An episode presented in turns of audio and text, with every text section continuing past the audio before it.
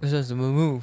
嗯华丽的假动作，拼了命，卯足全力，只怕不能放弃。你刚才也在唱那个 Fresh Game，然后我现在的一个工作的同事，是他也有听我们 Podcast，对，然后他听到那个我们讲聊老舍那个，然后他也很有同感，他他也算是那个时候在听，应该说跟我们同一个年份在听，只是他大我们四岁，所以他那时候已经差不多高中了。是是是然后那一天他跟我干，你们那个超有感。然后我那天就是他开车载我，然后我们今天在车上播那个 MJ Fresh Game，然后我们两个一起一起大合绕整首，而且我们是完整版的，对我那个阉割版。严格版的意思就是说，这首歌是那个时候顽童嘛，嗯顽童三位加热狗，再加什么，LC 啊 LC、，Yellow Boys，Yellow Boys，从大渊前应该有个三三四个，三四个。对，反正这首歌叫做 MJ Fresh Game，嗯，对不对？对对对对，对 MJ Fresh Game，然后这首歌的话，它在各大串流平台都有，嗯但是串流平台上面的只有从大渊开始的，对对对，前面两位的的没有。小纯瘦子热狗，真正有在 digging 的人，应该要能够。完整版的怎么唱。对对对对对，真的，而且连后面的搭饼都可以搭饼的非常好。对对对他们在唱副歌的时候，对不对？他们后面是念 M J M 对对对对 J M J F，最后一个才 F。对对对，不信可以去听。哎，好不好？我们国中就在开始了这首歌《MJ Fresh Game》，推荐给大家。那时候还 MJF CEO，还有那个叫什么？阮经天都会怕。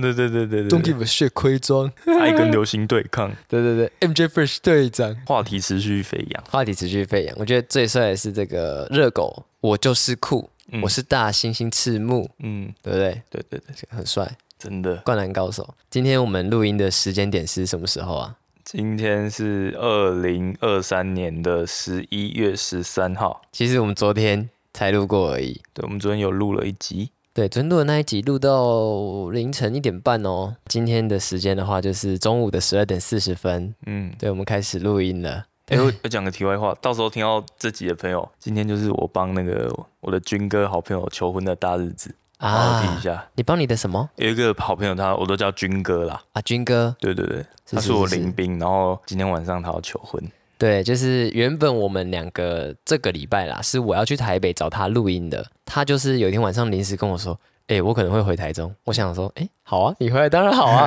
然后说：“怎么啊？为什么突然要回来？”他说他朋友要求婚。我说：“哦，干，可以耶。”这其实昨天我们的那个录音也是多灾多难，就就是我中间要跑去跟他们处理一下求婚的那个事前准备，对对对对对。对，中间卡了一下。所以变成说我们七点到七点多开始录吧，然后录到到9九点，然后你就是中离，然后我们十一点出再回锅对对对，续录后面的半集，反正就是密集录音呐、我们昨天录，今天录，明天也要录嘛，对，就是我们只要有碰面，就尽量多录一点。因为我们平均应该算是远距离恋爱，一个月见一次面。平常是以一个网友就是讯息加通话的方式在维系彼此的感情，嗯，只差没视讯而已。恋爱，恋爱。好，各位听众朋友，大家好，我是玄硕。我是巴拉，你现在收听的是有搞头。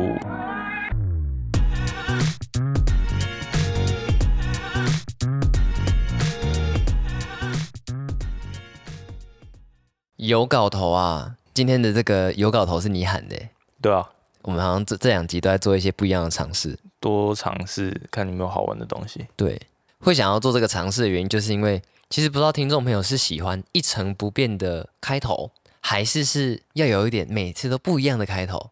其实我们也不知道，因为我我自己会有这个想法，是因为瓜吉在这个新资料夹里面都会说：“大家好，我是台北市议员邱威杰，在我旁边是可爱的小助理彩玲。”就是他会有一个完全标准的，几乎每次都长那样的。我觉得就是听到这个就觉得说啊，这个节目又开始了，蛮熟悉的感觉。对，但搞不好或许听众会喜欢一个不一样的一个 intro 的方式也不错。同意，对啊，啊喜欢的话看怎么样，有什么建议都可以跟我们讲啊，对吧、就试试看咯。试试看喽。那今天我们要聊什么东西？聊，好像大家听了那么久，还不太知道我们两个是谁，在干嘛。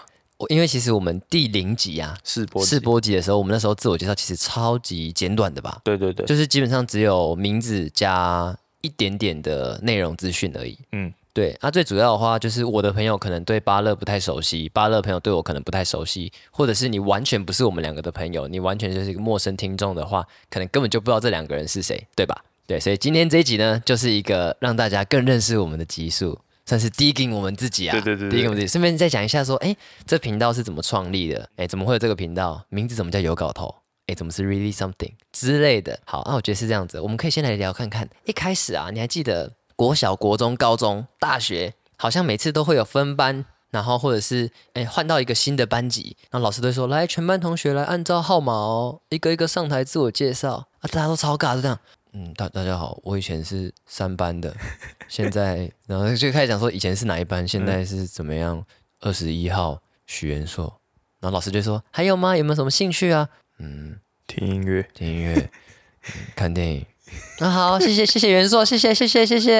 然后就这样子超尴尬的进行了一节课，其实就是看老师自嗨，然后跟看所有同学上台轮流尴尬。对，但是我觉得说这样的自我介绍其实还蛮无趣的。那你觉得怎么样的自我介绍才是一个好的介绍呢？或是说，如果是你的话，你平常被 Q 上去，你该不会就是那个、哦、我是林燕如，我喜欢听音乐，嗯的那个类型吗？我觉得早期是，可是后面越来越不是。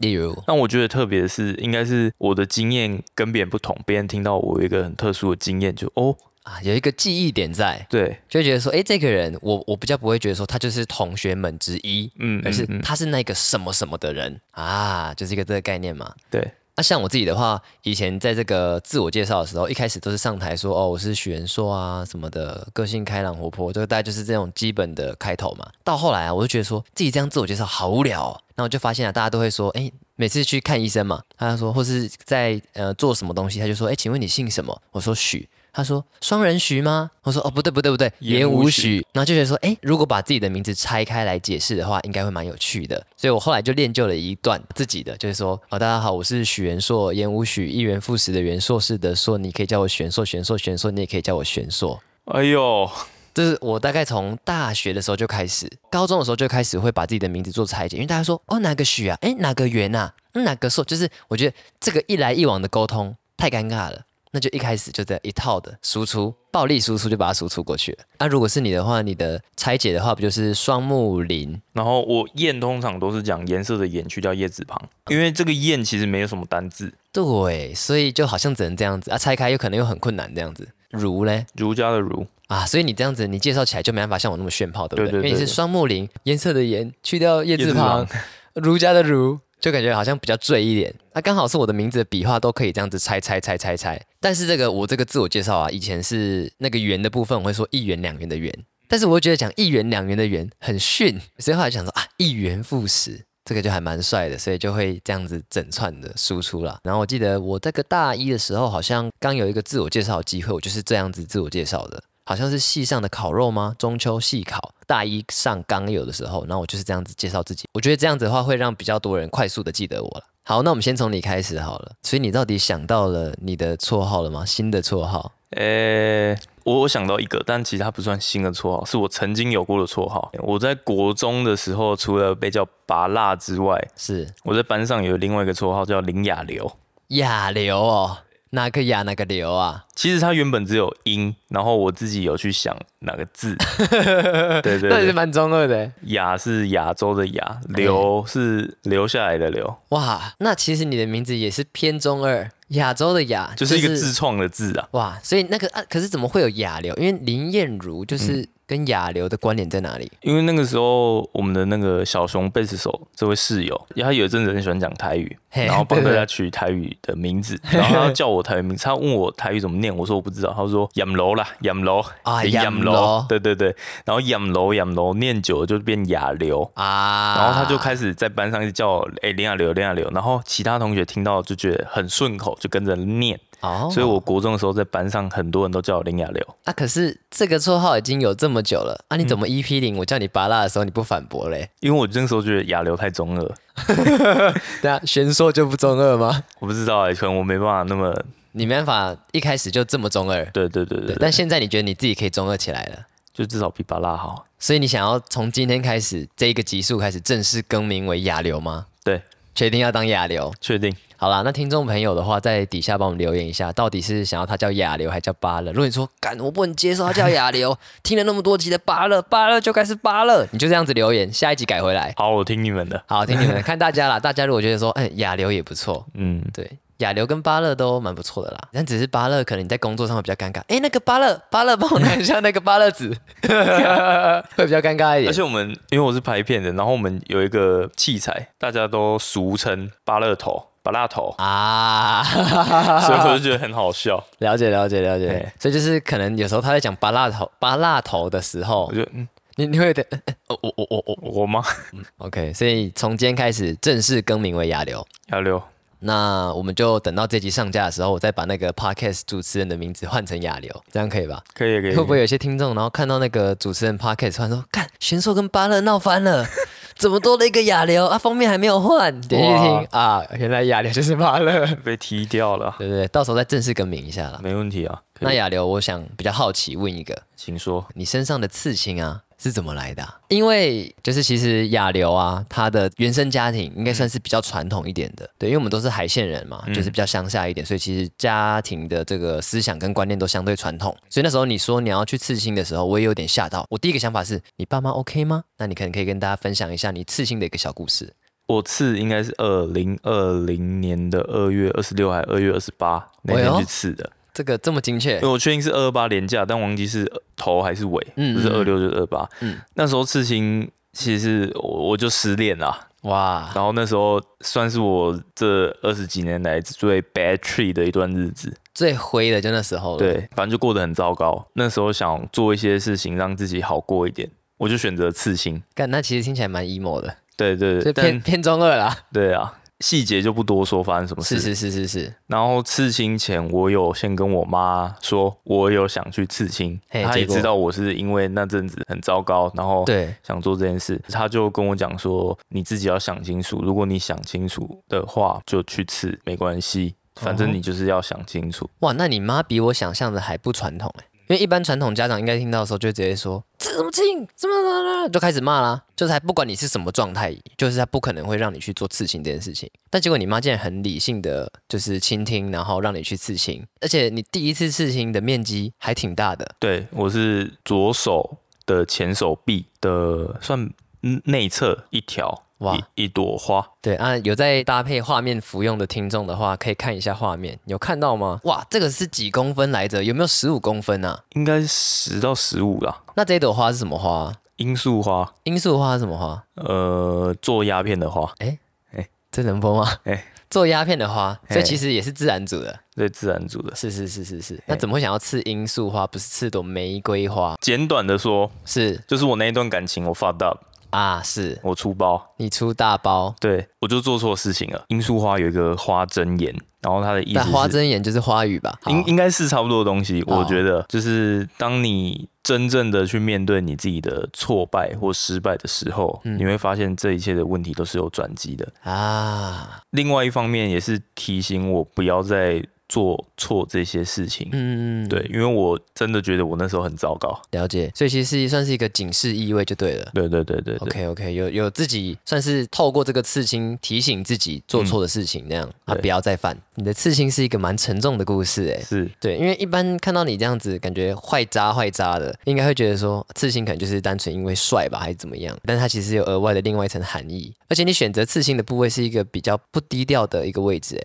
我是有故意选在让我可以随时看到它的地方。哦，你是故意选择的。我想说，一开始刺青的起手式啊，一定是往身体里面刺，通常应该是肩膀或是上手胸口啊之类的，遮住的对对，遮得住的地方。你是选择了一个你手举高就看得到刺青的地方，然后或者是你做任何事情很有可能都会被看到，都有可能会被问。但是我觉得刺青的话，我就要讲一个跟你有关的故事。这故事是你刚刺青的时候，你妈知道，你爸是不是不知道？对哇靠！所以你老妈知道，你老爸并不知道。对，然后那时候是怎么样的事情？你不是去那个露营？露营对对对，那个时候我刚刺完没多久，因为那个时候二月嘛，还蛮冷的，所以对对大部分还穿长袖。是是是。那天去露营，然后结果突然蛮热的，然后我妈就说：“啊，你不脱掉那个外面那一件厚的还是什么的你妈叫你脱，？”对，她说：“啊，我说可是爸不知道。”然后他就说：“啊，你终究也是会被看到啊什么的。”哎对对对然后反正后来我就脱掉出去，是是啊，因为那个那次录影是跟爸妈的友人们一起，是是是，叔叔阿姨们，对对，然后就我记得有个阿姨，她就看到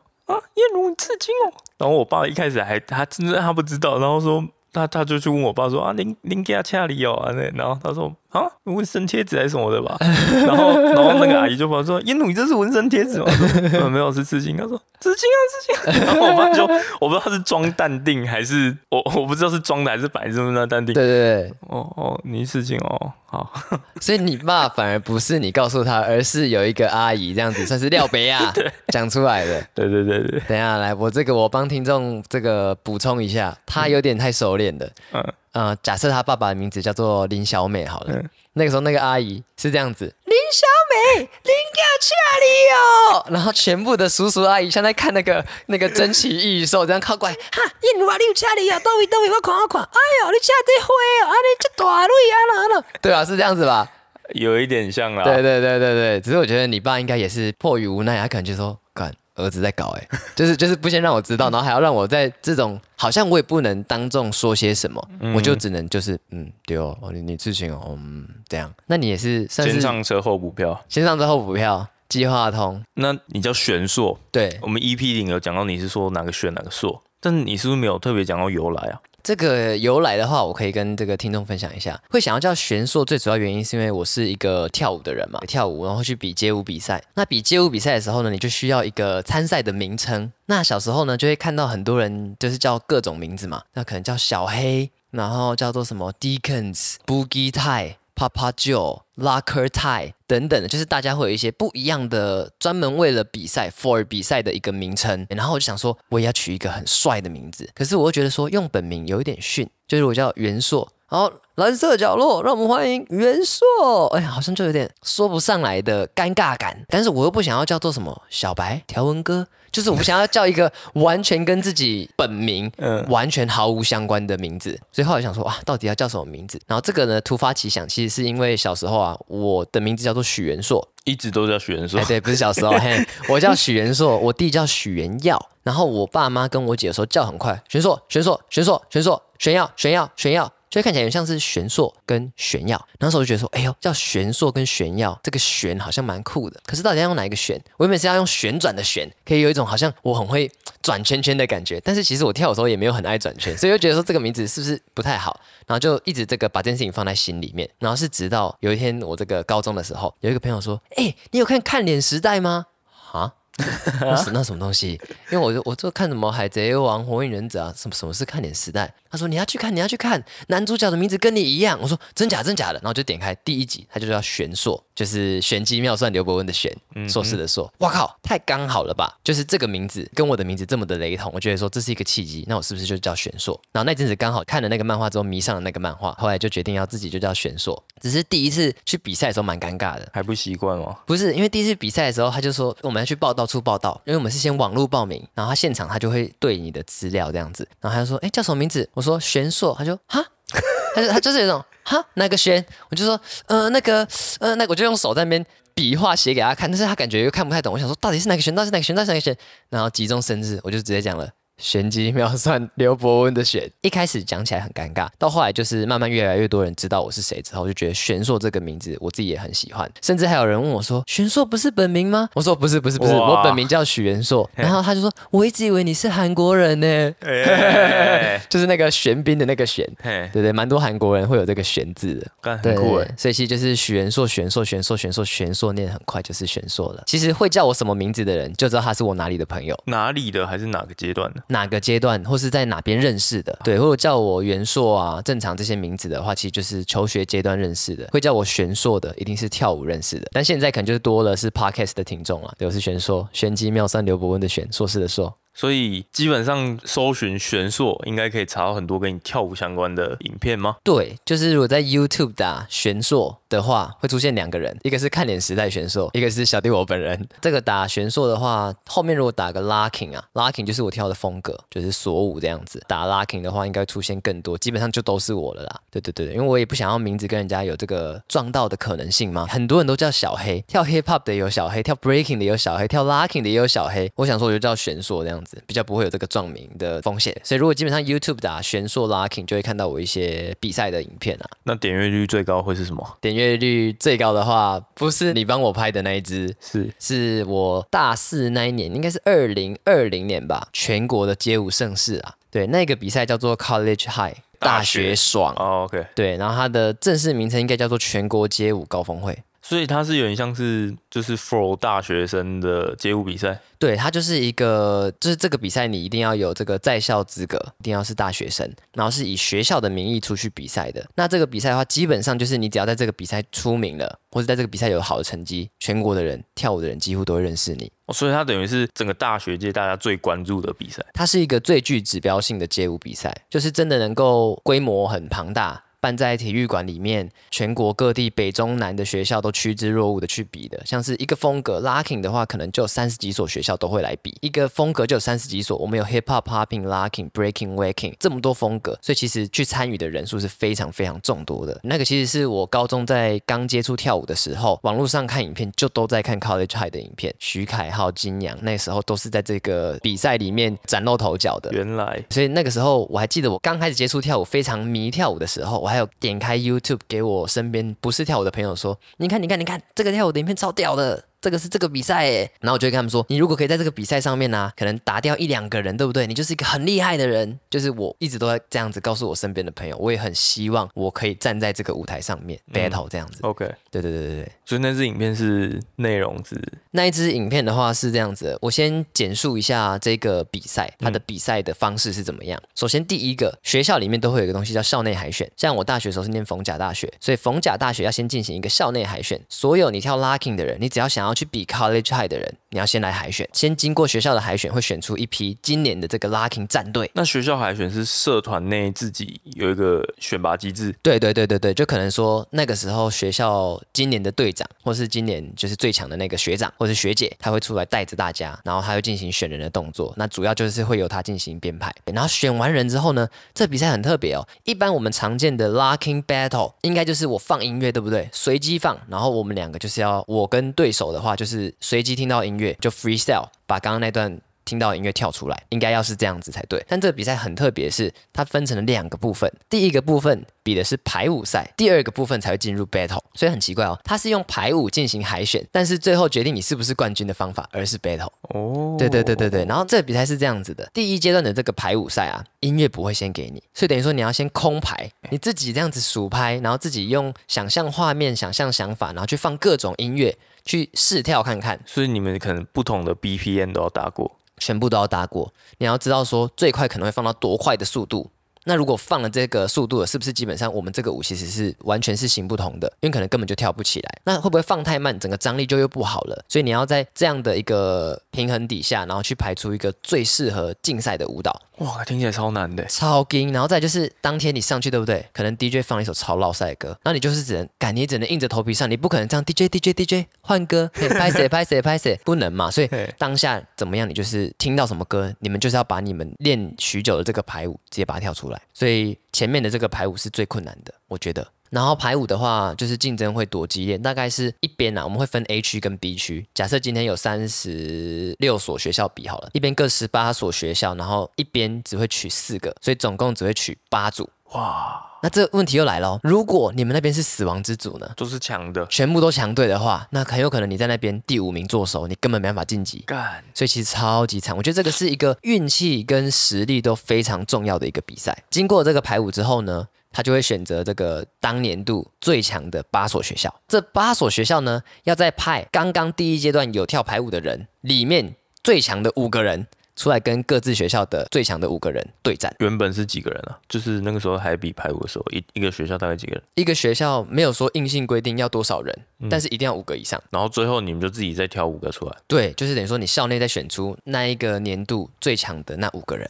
OK，很多学生在大学四年里面其实是无法晋级最后的 battle 赛的，可能他连续比了四年的排五哦。可是他就是再怎么样都没办法成为那一个区块的前四强，所以对我们来讲，光是能够晋级那个 battle，那个就是我们追求的最高荣誉了。什么冠军那不敢想了，我们那时候是这样子想。然后大四那年就是晋级的 battle，然后晋级了之后，我们是以我们 A 区第一名的成绩晋级的。哇，就是我们排舞赛是我们那一区的第一名。嗯，然后他的对战呢，好像是跟奥运一样，就是积分最高的会打对面组积分最低的。哦，就等于他故意先让两边的第一名最晚遇到，就是像奥运的对战积分是这样子做的。这个比赛的过程当中是这样子，你要先打八强，再打四强。再打冠亚嘛，前提是你要一直有晋级。然后那时候我是我们那个学校的第五棒，最后一位，对他有安排棒次这样子。他这个比赛进行方式是这样子的，就是每一边会先派出一个人嘛，输的那一边的那一个人就要下台，所以是不是隔壁学校就剩四个人了，就一直打一直打啊？如果你赢的，你就可以一直站在台上。哦，对对对，所以也有可能会有一个人把对面全部的人都打掉的状况，也有可能就是对面一个人就把我们学校全部人清光，哎、OK，都有可能啊，也有可能打到难分难舍，这都有可能。那就是两个打的话，那个评分是几个评审在选？我那一届的时候是六个评审，那如果有平手嘞，三三呢？三三的话，就是如果不是最后一棒，两个都下去。哦，但是如果是最后一棒的话，两边都剩最后一棒，那就是一定要评出一个结果，就是要再跳一次。哦如果评审评审给出平手的话，那我们就会 OT，原本那两位再跳一次，对，再加赛一 round 这样子 OK。对对对。然后那时候我们学校其实蛮戏剧性的，因为其实我们会有一些众所皆知的强校，例如台湾大学、台大其实真的很强，因为我觉得他们是又会念书又会跳舞，就是各个舞风都非常厉害的学校。台北市立大学、北师大，他们学校有全国最著名的这个街舞系，哇，等于说他们基本上北师大这个街舞系毕业的人，对不对？他以后就一定是做职业舞者的。对对对对。然后还有像是文化大学，对，还有很多很厉害的学校，他们都是知名强校。所以一开始抽签的时候，我们都很希望拜托拜托不要跟这些学校混在同一边，因为基本上他们是每一年都会欧进，每一年都会晋级啦，所以就变成说我们要尽可能的避免跟他们抽在同一个地方。然后那时候我们其实不是算是很被看好的，八强的赛第一场，对面的一个人就把我们学校前面四棒全部打光了。然后那时候我心态其实已经有点崩掉了，然后我就说干出事嘞、没戏上了，就是该不会我的最后一年好不容易都晋级喽？会不会八强我们就这样子坐收了？但是那个时候其实第一场的时候比较紧张一点点，然后跳完之后我是把那一个人打掉了，打掉之后我就急起直追嘛，连敲下去，连敲就把他们一杆清台。哇，一个直接干掉五个对对对，所以我就一打五，直接把全部打光。，shit，然后我们就晋级了四强嘛。啊，四强的时候呢，嘿，我根本没上场，因为四强的时候我的队友就把对面打光了。哎呦，哎呦所以你你你是最后一棒，然后还没轮到你，前面就已经清掉，，对对对对，我第五棒根本就还没用到我这样子。哦然后我想说，哇，进到冠亚了。可是那时候其实全部的人啊，冠亚的那个对战组合是台大对战逢甲，所以其实大家都是比较看好台大的。是对，然后那时候我们其实也算是有点背负压力吧。然后我们就开始打，结果台大第一棒就把我们前面四个清掉了。那时候压力又到我身上了。对，可是其实那个时候我已经比较没有去想输跟赢的事情了，我比较是专注在当下我听到什么。我就自然的去把它表现出来，把我平常练习的去发挥出来。所以其实很多人一直在问说：“哎、你在想什么？你那时候跳的时候在想什么？”其实我真的没有在想什么，我就只是单纯的听到什么，我就把我的感受跳好而已。然后那时候就是抱持着这样的一个心态开始跳，就有幸一路把对面杀到剩最后一个。哎、那我好奇问一下，就是通常这五个排法，对一定会是最强最后一个吗？还是其实每校不同的战略？每校不同的战略，然后通常的话，像我们那时候学校的战略是这样子：第一棒要有一个气势比较强的，然后第二棒的话，对不对？可能是一个出奇招的。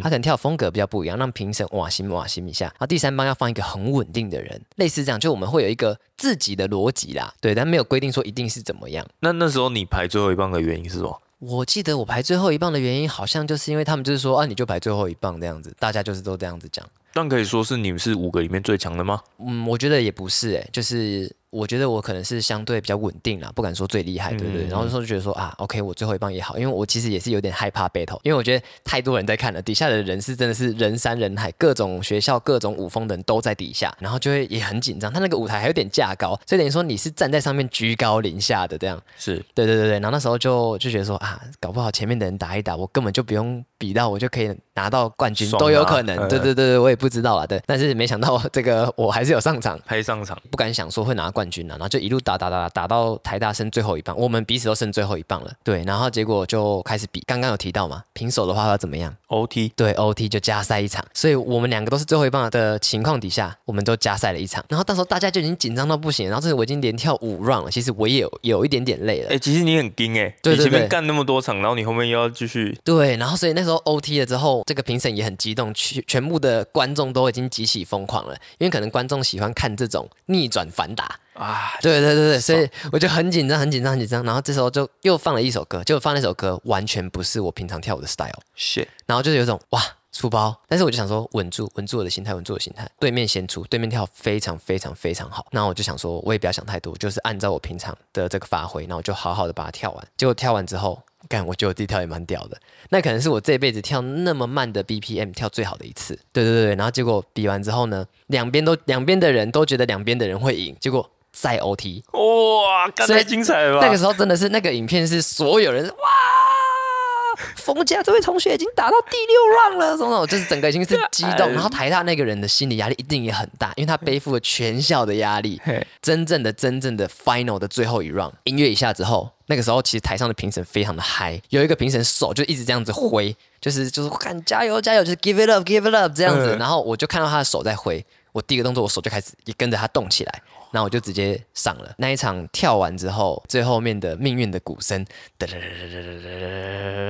，，Judge three two one，上面他们是暗灯，红色是台大，蓝色是冯甲，啪一排蓝灯。哇，然后所有后面冯甲的兄弟姐妹冲上台，然后抱住我，这样，但我直接不能呼吸，我差点喝水了。对，然后他们还把我帽子弄掉，这样子，然后就是大家就抱在一起，对，最后就拿到了一面超级大的锦旗，上面就是写 College High 全国制霸。这哦，部影刚才听到很片，酷哦。这部影片就是我其实那时候比完当下我也很想哭的原因，是因为其实中间有好几度我是想要放弃跳舞的，对啊，因为会觉得说，干自己比起那些真的很有天赋、很厉害的人，我好像什么都不是，我好像这辈子就是看炫，我真的哭了。你你怎么了啦？你干嘛哭啦？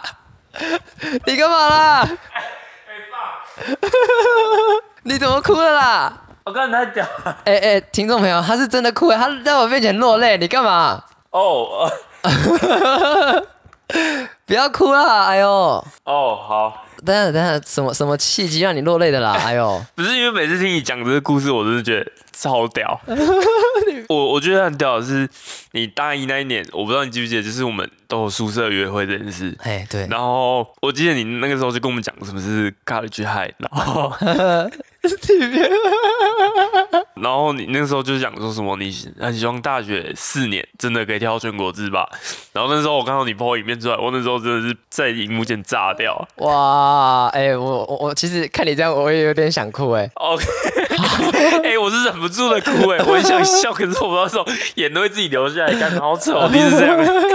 感感谢你的这个共感啦，哎。对，然后最后就是，其实中间是一度都是很想放弃跳舞的，因为会觉得说自己是不是也该要这件事情的比重不要放那么重了，觉得好像可以花一些时间在其他事情上面，因为好像一直跳不出成绩，嗯，然后就慢慢的、慢慢的越跳越好。我觉得真的是因为那一次的比赛，让我觉得原来我可以，原来我能够跳舞，原来能够有这么多人会喜欢我的跳舞。原来我不是一个很烂的舞者，所以其实那时候给了自己一个很大的信心。到现在就是所有人讲起我，可能都是会讲到那一年的那一场 College High。那我这边补充一个 College High，它有两个特别奖项。第一个奖项叫做一杆青苔奖，你必须要满足一个条件，就是你自己一个人打掉对面敌方的五个人，五个人你可以领到一杆青苔奖。哎、那你不是算是有算有两次吗？有两次一杆青苔奖，但是两次一杆青苔奖，他就不会给你一杆青苔奖，嗯，他会给你叶问赏。你说十个人，因为叶问不是有一句经典名言吗？我要一次打十个。我，要一次打十个，对，所以嗯。如果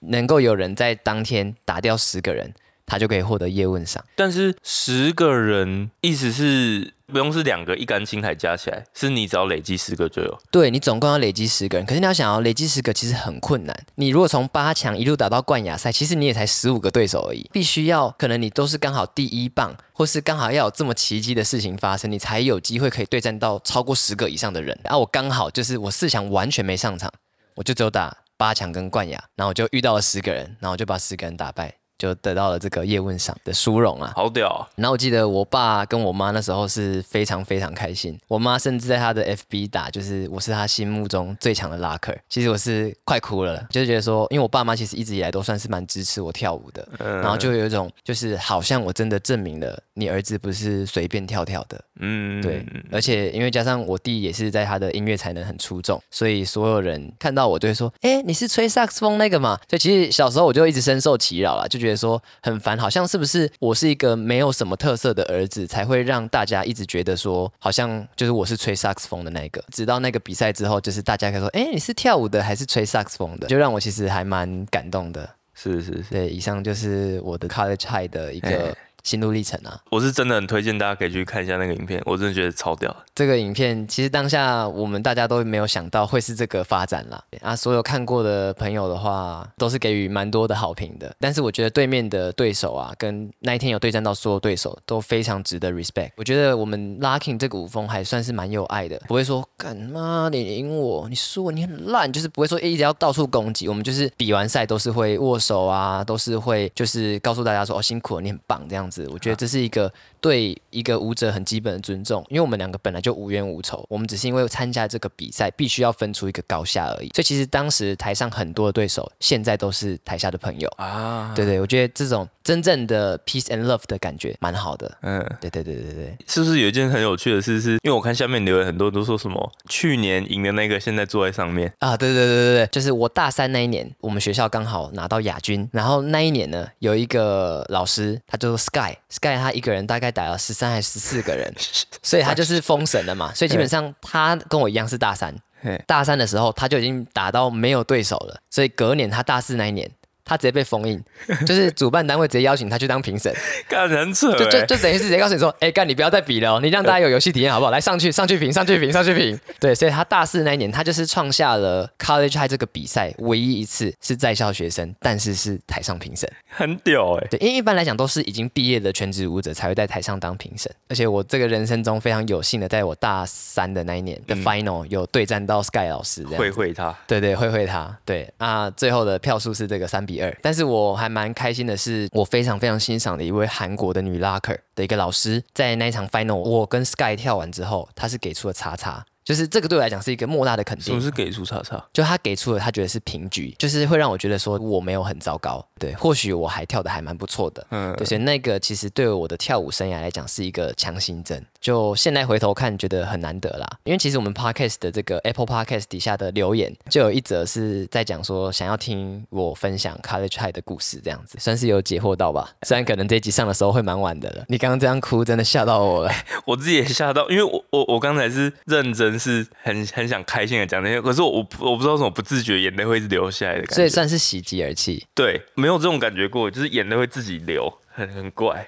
真的是兄弟都在啦，对啊，对啊，兄弟都在，毕竟认识了十五年，是啊，真的是挚友啊。那现在回到你身上好了，来啊，那你以前呢、不是念普通高中吗？对，那念普通高中的时候，你是热音社，所以你也不是有参与过摄影相关的事情啊嘿。那你怎么最后会完全全职搞影像啊？哦，我第一个接触摄影的契机是我高中的室友，他有一天突然买了一台二手的单眼相机，然后开始在宿舍带去学校，然后到处拍。那那时候因为跟他住在一起，就觉得好玩，就会有时候跟他借来拍，就发现嗯按快门这件事很爽。哎呦，那个时候刚好快要学测了，他就说他要考北医大的电影系，因为那时候其实我对大学科系其实没什么想法，我可能就是跟其他，因为我是自然组，可能大家找一些理工科系去读一读这样。可是我就想做一些不一样事，但又不知道干嘛，因为我跟他很好，然后他他要去考北医大的电影系，然后我就想说，哎、好像可以试看看。加上我那时候很迷一个独立乐团，叫草东没有派对，哇，对，他们是北医大，好像叫荒山谣言之类，就是类似热音社的东西。哦，然后是不是也可以变得跟他们一样酷？然后那个时候也就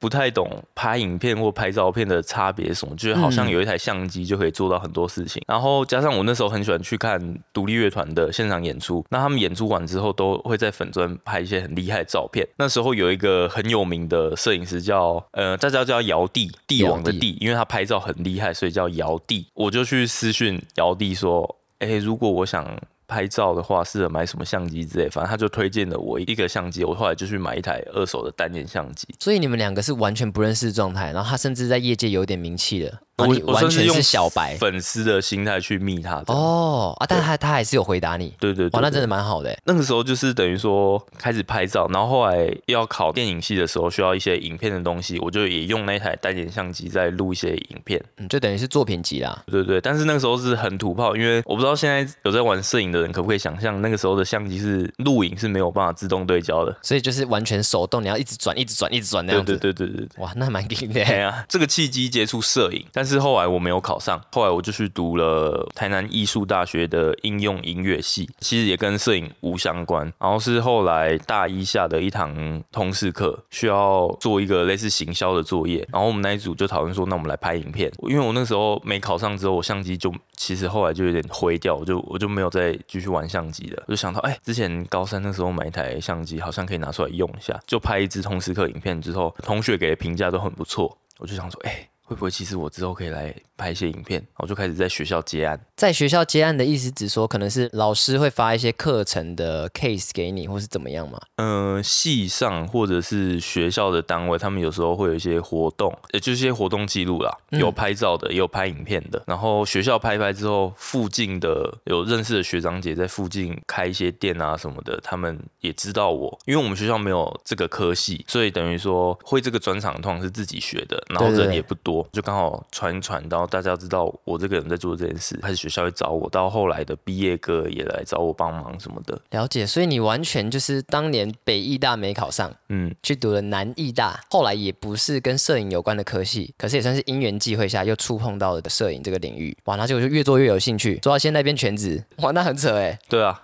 哇靠，蛮大的。那你自己的专业的话，应该算是平面吗？还是算是影像类比较？算是动态的。我们讲动态或平面。动态，我就是我有在做导演，也有做摄影，也有做剪辑。导演、摄影、剪辑都有。对，主要是做这三块。所以你有当过 MV 导演吗？有有有。哦，啊，是哪一支 MV 来着？最早期的话有学校的毕业歌，嗯。那最近期的话有一个饶舌歌手叫两千二零零零那个两千，然后他 fit 一个另外一位饶舌歌手叫 Black，嗯嗯，B L。A K，然后是一首今年夏天的一首，算是那种比较轻松流行的饶舌歌。嗯，夏天流行 Pop Song。对对对，然后我是那支的导演兼剪辑，等于你自己导又自己剪这样子。是是是，哇，那蛮屌的。还行啊，还行。那导的过程是是怎么样？是类似会说告诉演员说，哎，你现在要干嘛干嘛？这是导演的工作。呃，应该要分前期，然后还有现场。你刚才讲的比较像现场，现场导戏，就是我要跟演员说你要做什么，然后你要给我什么东西。前期的话就是。想脚本，然后跟摄影讨论分镜哦，对，然后跟其他职位讨论要做什么。例如我跟美术讨论说，我这场想要做什么东西，你要帮我准备什么东西。然后喊 action 跟喊卡都是你，是来喊一声 action，你们应该是这样 camera，然后摄影就跟我讲 rolling，然后换我这样三二一 action。那我好奇问一下，那个为什么每次都说 roll roll 跟 rolling，这个 roll 跟 rolling 是什么东西？就是相机开始录叫 roll。啊，然后那个 rolling 只是一个现在进行式，对，I G I G，是是是是，哦，了解。所以他们说 camera rolling 跟 roll 的意思就是指说开 camera 可以开始了。我摄影会跟我讲 rolling 就是我已经开始录哦，你可以随时跟演员随时开始这样。哦，酷酷酷酷酷，就是现场最大就是导演啊，可以这么说。哦，所以你的终极目标是做摄影还是剪辑还是导演？导演啊，所以你最终是想要做的是导演这一块，是是是。那导演这块的话，你会想要做 MV 还是电影还是偶像剧？以现阶段来说的话，我想做 MV 啊，MV 导演是是是是是。因为毕竟我从小到大受音乐的影响很大，嗯，所以我想做的影像类型都跟音乐很相关，就是要么是 MV 或是演唱会现场，就是像现在很多人看到什么台湾最指标性的就是五月天啊，每年的那个线上演唱会超厉害，就是那个影。影像很很强，视觉很强，了解了解，对对对。我觉得可以跟大家分享一下，就是你的影片在 YouTube 上其实有名的，好像不只是 College High，对，就是不止跳舞的，嘿，还有一个是唱歌的，对对对对对，来分享一下。那个时候是这样子的，因为其实我们系上啊，每一年都会有歌唱比赛，每一年都会比出个前几名这样子。刚好到大三那一年的时候，因为疫情关系，学校是禁止就是学生群聚办活动，所以当然系上歌唱比赛就就此啪。没了，对，没了。然后没了之后呢，我们那个时候跟我同届的戏学会的会长他们，他们就觉得说，我们是不是就算没有戏上歌唱比赛，我们就可以自制一个。唱歌的 MV 串烧影片，然后自行上架。他就找那些以前有得过名的选手，或是唱的好的同学，然后一起来参与这个影片。当时候就有被找进去，就参与这个影片。当时我唱的是无眠，苏打绿那个苏打绿的波迷，然后跟卢广仲的西亚，然后那是我第一次接触到正式的录音。你说进录音室吗？嗯，应该是说以前可能我的 IG PO 的一些唱歌影片，就是手机土非常土炮，就是手机挂在前面，然后我跟我朋友可能他弹吉他，我唱。唱歌，我们就直接这样子录了，也没有所谓的后置混音 tune，全部都没有。嘿，然后这是我第一次参与了制作，然后这个制作的话，就是是有一位同学，那个同学也是你的朋友，哦，我那时候高中热音社的副社长，对你我的好 partner，对你的好 partner，然后也是我后来认识的好朋友，就是钟汉。因为我一直都知道说叶钟汉这个人是东大附中的，那也是你的朋友，跟他就是很快就变熟识了。对，然后那时候就是第一次我对着录音的麦克风唱歌，然后会有一个人告诉我说，刚刚的高音。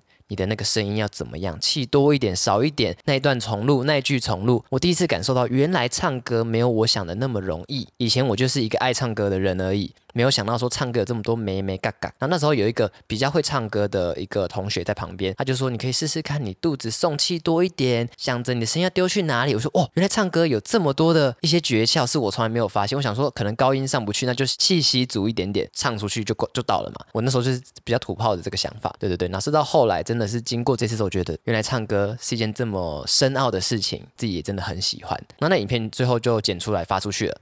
就是以逢甲大学行销学系的名义发出去，就发了一个这个金曲串烧，结果就好像那个点阅率也没有怎么样。我们以为可能会有这个爆红的可能性，结果也没有，好像大概播了半年多吧，就大概十万，哎，差不多半年多十万这样。我们就觉得哦，应该就是这样子，然后觉得说没关系，那就是一个很美好的回忆。突然有一天一百万，然后隔天一百五，嘿，再隔天三百，嘿，然后就一种。干，这个都已经是一年多前的影片了，怎么演算法突然冲上去，然后瞬间爆红？台湾达人秀就来密逢甲大学行销学系说可不可以借我们发？然后台湾达人秀一发出去，我的身边的各个不熟的朋友全部都说这你吗？这你吗？哎，好屌，好屌，好屌！我就种，哎，对我来讲，这个已经是一年多以前的事情了，怎么现在突然红起来？所以就受宠若惊啊。然后后来那个时候，滚石，滚石就是那个唱片公司嘛，是是是，对对，滚石他就是直接密逢甲大学行销学系说想要谈合作，然后我们都觉得诈骗啊。一定是诈骗吧？就是我们是哎，拜托我们大学学生土炮制作而已，怎么会有唱片公司来找我们？不可能啊，这不可能啊！就后来真的就一经接洽之后，发现是滚石他们想要就是找我们合作两支片，会跟我们签两个约。那这两个约就分别代表了两支 MV。那这个 MV 的主题是由滚石那边去做。决定的，对对对，第一个主题就是滚石四十周年金曲串烧，第二个就是周华健的金曲串烧，因为可能是因为我们那个时候红的发迹的那一支就是金曲串烧，所以他们刚好就想到我们可以用串烧的方式。但是既然是滚石找我们，所以我们当然就只能唱滚石的歌。那所以你们的合作的那个模式跟你们的那个流程大概是怎么样？其实讲直白了点。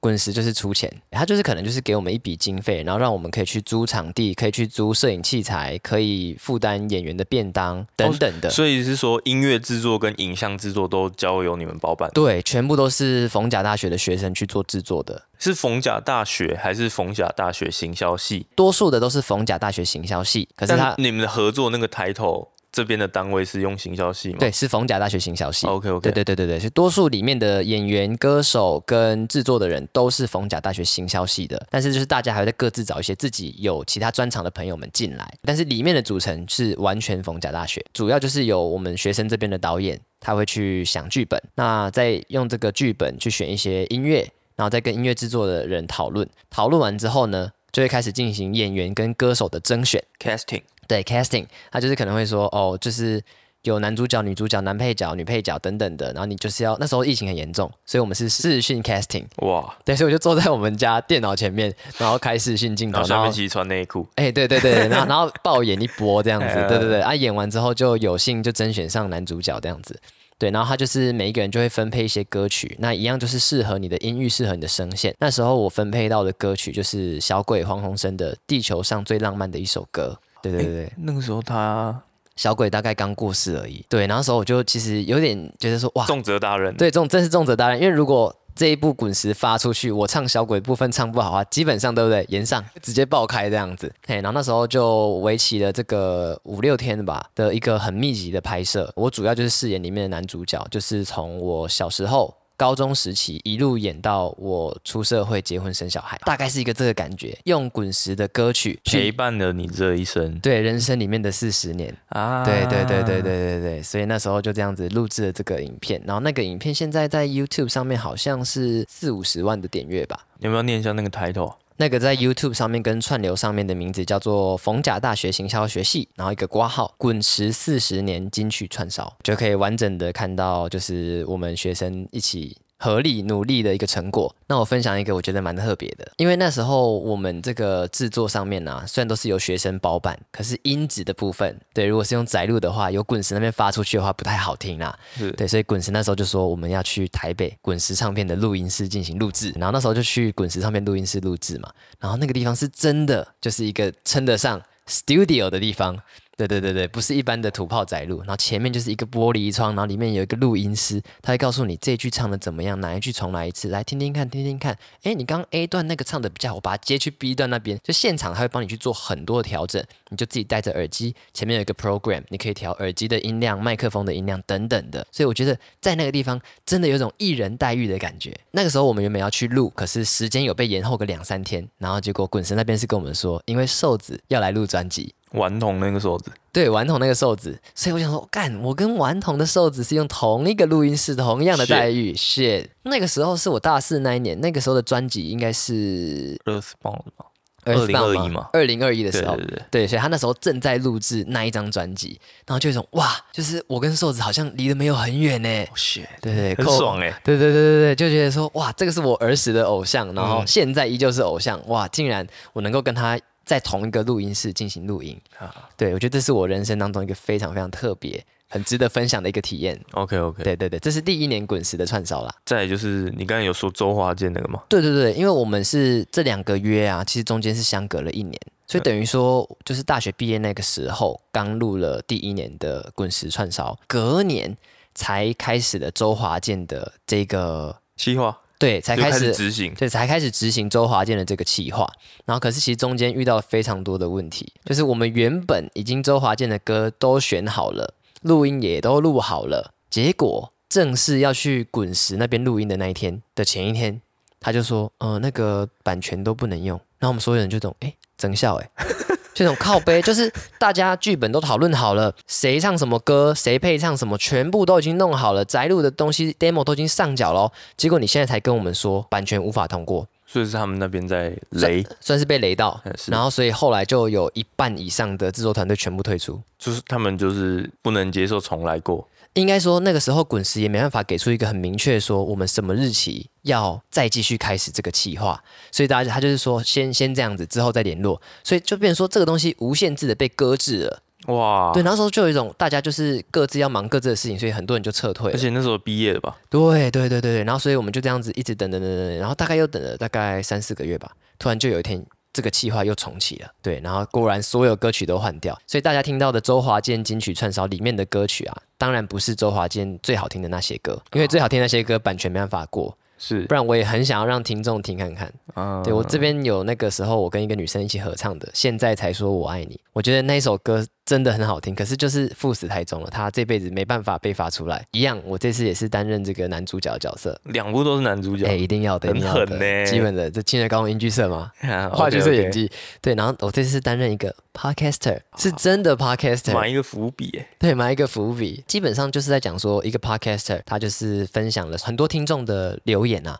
那每一个留言可能就代表了周华健的某一首歌，那最后的一首歌是我自己的留言啊，我在里面是一个 gay，靠呗，哇，那边蛮符合的哦，哎，干，嗯，好啊，对，反正就是很多人就说，哎、你很适合，哎，甚至还有人问我说，你你你你真的不是吗？嗯可是你蛮灵的啊！我说靠呗，灵你个妈啦！对对对对，然后那时候反正就是我就是念了我自己的留言，语义就是在唱说，我决定不躲了。嗯，我决定不藏了，对对，就是代表说我就是要决定要出柜。了。结果那时候啊，那个制作团队也跟我说，哎，你可以跟你弟啊手牵手，然后干然后拍一张背影照吗？我说干要拿来干嘛？他说就是放在现场最后的一幕，你会拿起那个相框，所以你现在里面看到的相框是我跟我弟两个人手牵手。那我其实当下要跟我弟拍这个照片的时候，我很别扭，我就觉得说不是你，你已经要跟一个你你，因为你是异，你是直男嘛我，超直的啊，然后你要跟一个你要演同性恋就算，那个同性恋还是你亲弟弟，对，然后就是有一种，我还拿着那个相片，然后这样大拇指这样扶啊扶扶啊扶，露出一种啊，我不能跟你在一起，我爱你，我要你。就那个人是我弟弟，靠背。对，那张照片甚至是我姐夫帮我拍的，非常土炮。哇，对对对对对，所以最后就是成功的把滚石的这个两部企划都完成了。那在串流上面也都听得到了，建议大家可以去听一下，我自己觉得还不错，就是整个听完会有一种哦连贯起承转合的感觉。那个时候你上那个金曲串烧的时候，是。四十周年的时候，啊、对对对对，呃，你爸跟我爸妈他们有一个大人的群组，大人的群组。那时候我我妈跟我爸就说啊，最近选说去唱那个滚石的气话，我说你们怎么知道？哦，他爸一直在传 呐、啊，好妖啊！我我爸这边对啊，我爸都有在听啊。我爸是我的大粉丝，跟我弟的大粉丝，所以基本上所有 podcast 的内容、所有的 reels、所有我跳舞的影片，我爸应该是刷到烂掉。他搞不好是看最多遍的人。他搞不好真的是全世界，甚至比我们两个还多的那种。对，他是非常爱他儿子的。对我爱你，老贝。哎、所以你一直都很喜欢唱歌，我一直都很喜欢唱歌，我非常喜欢唱歌。但是我喜欢唱歌的这个起源啊，是国小在看《珍珠美人鱼》的时候。干，我跟你讲，我是《珍珠美人鱼》的 fucking 狂粉，OK，是真的是狂粉，就是每一首《珍珠美人鱼》的歌的歌词我都可以倒背如流，很夸张。而且小时候那时候 YouTube 还没有很盛行的时候，你要怎么听《珍珠美人鱼》的歌？我以前要听歌都是去 Foxy 下载啊，哦，你是直接用载下来的。是那时候有一个不用下载的，你就直接在 Google 或是雅虎上面打“珍珠美人鱼临时试听小站”，它里面有所有歌、所有歌词，然后连 A 段、B 段都有，桥段、C 段什么都有。那我就每天回到家就是听背、听背，然后所以所有歌我都会唱。我不是只是大家会七彩的微风，侧着脸轻轻吹拂，最没有。hit 的那种。我什么我冷门连最后一首为什么总在祈求梦想会如何结束这首歌哦，整个珍珠美人系列只出现一次啊，我真的会唱。对我这边超级推荐所有喜欢唱歌的朋友可以去看《珍珠美人鱼》，而且一定要看中配，因为我觉得中配的歌非常有回忆，非常好听。对，所以我就是从国小很喜欢唱歌，然后国中开始变声了，好像声音变得比较低了，然后那阵子有点对自己的唱歌有一点没有自信，觉得自己好像声音有点像鸭子，就男生变声期都有点哑哑的嘛，就觉得说啊自己唱歌是不太好听。但后来变声完成之后，就开始唱唱唱唱，越唱越喜欢这样子。那我这边分享一个，我觉得啊，其实唱歌这件事情可能跟遗传多少有一点关系。遗传，你爸妈对，因为有时候我觉得音准这个东西，如果爸爸妈妈都没有音准，小孩子很容易就没有音准；他爸爸妈妈如果有音准，小孩子很容易就会有音准，对不对？然后那时候是这样子，我小时候我就知道一件事情，我爸妈是在台中的勤益科技大学认识的 啊，我妈妈勤益歌唱比赛全校冠军。个人组冠军，个人组独唱冠军，然后我爸跟我妈男女对唱组冠军，好屌哦！好歌喉算是有点遗传到爸爸妈妈了。然后我妈毕业之后，换我阿姨念勤益科技大学，嘿。哎，我阿姨全校冠军，哇算是直接这个垄断了勤益的歌唱比赛。很屌哎、对对对对。那说到滚石的话，你是不是也跟滚石唱片有一点渊源呐、我之前实习过，哦，所以你也在滚石实习过。是因为那个时候是我大三升大四的暑假，哦，所以只有两个月而已，对对，只有算是短期的。是是是，嘿嘿嘿，大三要放暑假前，突然系上的社团，就是我们脸书社团，就是公布有一个滚石唱片的实习机会，是但是它的附加条件是希望有影像相关技能，啊，要会拍片或剪片。刚好我那时候就是自学这个技能，所以有能去报名的这个也不多。后来去报名，然后也问了西上的姐姐，她说就也只有我报名这样。哦，她说没意外，应该就是会是你，但是你还是要去面试一下。所以我那时候就是有自己一个人从台南搭车去台北内湖面试一波。面试，然后那时候面试我的是现在孙胜熙的经纪人跟陈零九的经纪人，然后那时候就聊了一下，那也很顺利的，就是我暑假那两个月有进到滚石唱片实习。哇，对对对，应该说在唱片公司里面工作，嗯，在这种充满艺人的环境里面工作，应该是很多人的梦想哎。其实蛮酷的，就是如果你是有那种崇拜偶像的那种嗯嗯嗯，对他们会觉得能越近距离的接触到这个产业或者是这些人是很爽的事情。当，然当然当然，对。然后那时候我去的部门音乐产品事业处。简单来说，就是呃，里面我自己觉得好像可以分两大类，一个就是经纪人，一个就是做企划的人，是就是包括演唱会企划跟是一些周边活动的企划的人员。所以那时候我的同事，我认识到的同事们都是经纪人跟做企划的人。然后我可以分享一下，那时候我认识的经纪人有，就我刚才讲的陈零九、嗯，孙盛熙、原子邦尼，我不知道你知不知道，一个电音组合。他们现在已经离开滚石了，那个时候还是滚石的艺人，还有小男孩乐团，主要是这四个，这四个的经纪人是同一个人吗不？是不同人，都哦，就四个完全是分别不同的人，是是但是是四个都算是你的同同事事就对了。哦，对对对对对对。哎，因为我看后来滚石的一些孙盛熙的影片嘛，vlog 还什么的，好像是你去拍的、哦。因为我那个时候进去实习，其实大概有七到八成的内容是负责处理呃西西，我们都叫他西西啊。西西就是孙盛熙嘛，对对对，西西的呃 vlog 的，就是比较偏自媒体的东西，或是一些他出席活动的侧拍。哦，了解。所以你那时候其实最主要实习内容是在处理孙盛熙相关的影片。对，其他的琐碎的平常的工作，就是主管会找我们这些实习生，我们有两位实习生一起去开公司的会。毕竟我们都在实习，就是看一下他们平常开会讨论内容是在干嘛。就是包括那个时候我参与到，那时候大家还不知道会有五间情这个组合，哦，那个时候你就知道了。我就知道他们正在筹备五间情了。哇，还有那个九泽 CP，就是陈零九跟秋风泽的对这个组合，对那些前期的讨论我都有参与到这些会议。哇，好屌哦。对对，蛮酷的。啊还有，我觉得最后比较特别的是，因为我本来八月底要离开了，只是很刚好九月初陈零九一个自己的专场演唱会，主管就问我说：“哎，还是你要待到那个时候，然后也请你帮忙做个现场的记录，哦动态的记录。所以我我当然好啊，就是有这个机会，就是没钱我也做啊。对，多一个履历啊。是啊，是啊，所以我那个时候就是多留了两个礼拜，然后拍了一场陈零九的演唱会，然后最后有其中一首歌有剪成 live 版的 MV，然后那个影像是你拍摄的。是我拍我剪的。我靠，他那首歌叫什么名字来着？骑士骑士就是刚好扣到那个时候很流行那个啊，那个狼人杀，对对对对，那是那算是其中一首啊，专门为了，做的歌这样子。对对对，很嘿屌欸蛮酷的经验。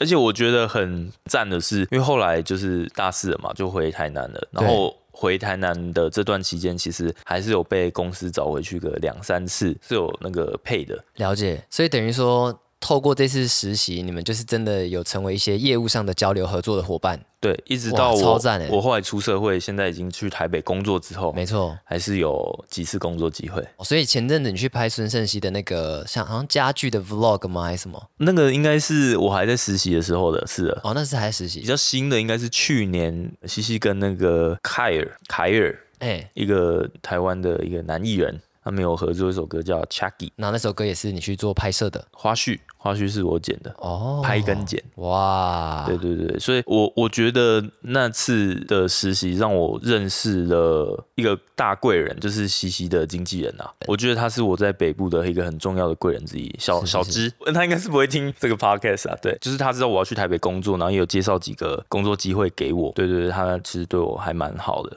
超赞的！哇，我们两个竟然不约而同的跟滚石有些什么，还算蛮刚好的。很酷啊！所以你跟孙盛熙跟陈零九算是认识的状态吗？陈零九比较没有，因为陈零九就是很单纯的那一次演唱会拍摄，所以他可能也不知道公司有派一个人去拍他什么。哦，了解但是。西西的话，因为是我有跟着他的一些行程，还有他的 vlog 的东西，所以我们是有认识的，所以他是叫得出你的名字的那种认识，还是完全也没办法？叫得出。而且我很惊讶的是，因为那个时候最后一次见面应该是我大四之之类的事情，然后后来我就是毕业，然后又当兵，然后又过一段时间才到台北，然后又过了一两个月，我才有去拍我刚才说的那支花絮。嘿，结果我那一天一到现场，然后他就叫出“耶，燕如，好久不见哇靠，”，我我有吓到，这是大加分呢！对，这完全是艺人的这个形象大加分呢，是是真的是很赞呢。那这边我觉得我要推荐两首孙盛熙的歌，是我高中到现在都很喜欢的歌。高中是我第一次听到，因为其实孙盛熙好像是某一个选秀节目出来的吧，超级星光大道什么华人星光大道之类，反正就是他那时候出来之后有红一阵子，然后后来好像我就比较没有 follow 到这个人。直到高中的时候，我们班有个同学，他就说他在听孙盛熙的歌，然后那首歌叫做《恒温》，另外一首叫《少一点天分》。这两首歌由孙盛熙的这个声线去唱出来，那种有点悲情，然后又很直击人心的感觉，我觉得是哇。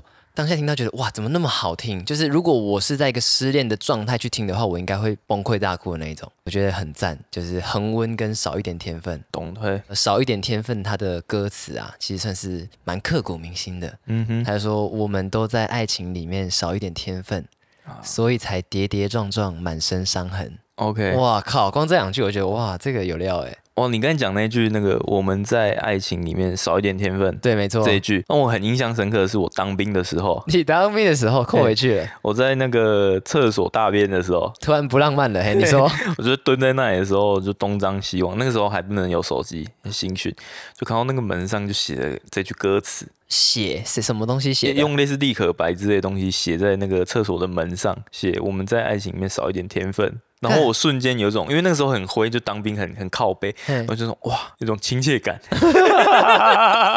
在这个当兵的厕所大便间里面嗯找到了滚石的孙胜熙。对，谢谢。听起来有点恶心，但是我当下真的有一种哦，好亲切哦，对啊就是突然离外面世界近了一点的感觉。那我比较好奇的是，写那句歌词到底在冲他笑？呃，我这一猜他可能是被绿还是什么，太 emo 了啊、哇，那那那就不能怪他了。是是是是是。然后你刚才讲那个恒温呐，嘿，恒温。我第一次听到恒温的时候是，因为我之前跟着他去拍的一些 vlog，前面的两次三次都是出席活动而已，对，所以就是没有唱歌的这个环节。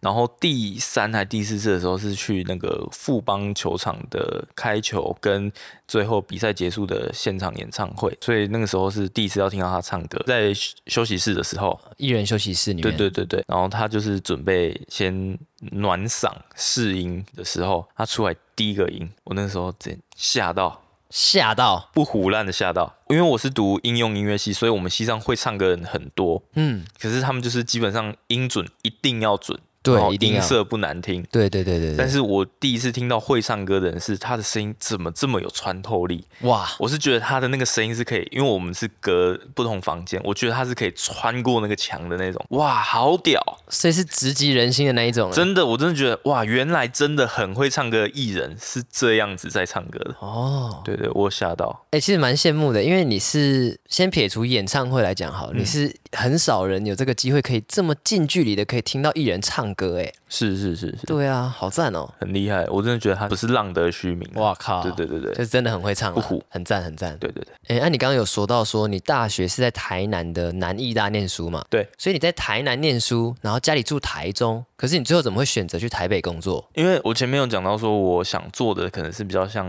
MV 拍摄，或是拍一些演唱会之类的。嗯，那这个产业的重镇就是在台北，在北部。就说资源都在那边呢、对对对，那些公司啊，那些艺人啊，什么都一定都在那边。对啊，所以，我如果想要踏入这块的话，我一定要往那边去，更接近他们一点。对，所以其实我大概大四毕业前几个月，我就蛮肯定说，我之后退伍之后一定是往北部走。我退伍之后就是开始在找一些影像公司。可是那个时候，我其实就是有一个心态，就是我想去我想去的公司，然后那些我看起来没兴趣的公司，我不想投履历。哇，所以有点艺术家脾气，就觉得说我要我才要去，对就是就算你有开缺，可是你你不是我要的，我也不要去。要么是我本来就是很喜欢有在关注的某些影像公司，嗯要么就是那些开缺我去 digging 之后发现，哦，干，这是我我想做的，我才想去。那个时候就很刚好，我想要的那几间都没有开缺，然后有开缺的都是我没兴趣的，所以我就只有自荐的投了那些我有兴趣的，但是那些自荐都没有收到任何回复。了解，所以那时候其实就蛮灰的，有点不知道该怎么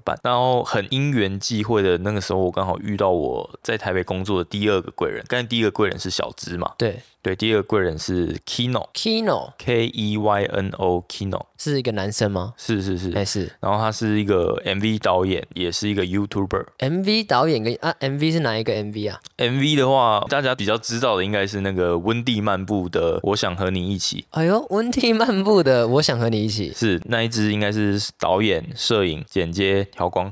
就通通包了啦。对对对对对，然后另外一只是那个反骨男孩跟李芷婷的，现在我只能说，哎呦，所以这两只基本上就是他的算是代表作啦。应该就是点阅率比较高的啦。嘿，嘿，是，然后，嗯、他 YouTube 就是在讲一些跟摄影相关的知识，有器材的，有创作上面向的东西。了解，就是专门是 for 他的 TA，就是在讲一些给摄影的人看的。对，然后也有一些 Vlog 的东西。他那个时候刚好也刚退伍，然后他就发了一支影片，片，就是讲说他想要争一个工作的伙伴，就是你本来就有一些影像技能，然后可以来跟他一起工作，因为他有些案子可能需要发一些助理啊，或者找人一起做之类的。算是长期配合这样子。对，那这样他算是你的老板吗？那个时候不算是对，因为我们后来的工作形态有有在转变啊，对只是那个时候不算是，比较像是 by case 的，他发给我。嘿，然后你去做这个工作这样子。对对对对了解那时候我就写 email 给他，然后我就被选上。对我就是被选上那个人，然后那个时候二月底的时候，他就先发了一个小案子，让我先去跟他工作看看。算是试试水温啊。对，后来